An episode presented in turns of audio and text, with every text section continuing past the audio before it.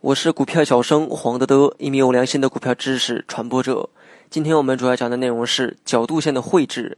角度线呢，是利用明显的顶和底，用一个特殊的角度将这些顶和底做切线，从而形成趋势线。由时间和价格二者的关系来决定这些角度。在这些所有的角度中，四十五度最为重要。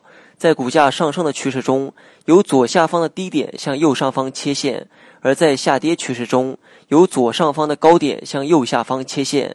那么你也可以点击节目下方的查看全文，观看图片。图中显示的是上升趋势中的切线。四十五度角在角度理论中代表主要涨跌的趋势线。那么在强劲的上升趋势中，股价通常在四十五度切线上方运行。如果股价跌破这条趋势线，则表示之前的强势正在转弱。反过来理解也是同理。如果股价的上涨是在四十五度线以下运行，那么上方的四十五度切线会对上涨形成一定的阻力。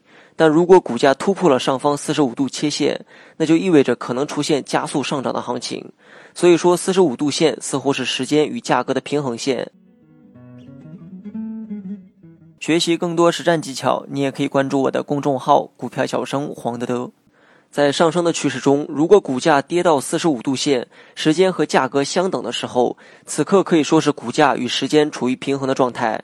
一旦价格跌破了四十五度线后，则说明啊时间与价格的平衡关系已经产生动摇，趋势呢有可能发生改变。角度线呢分为上升角度线和下跌角度线两种。上升角度线是用在波段涨幅已经完成，判断股价逐渐转向空头的行情。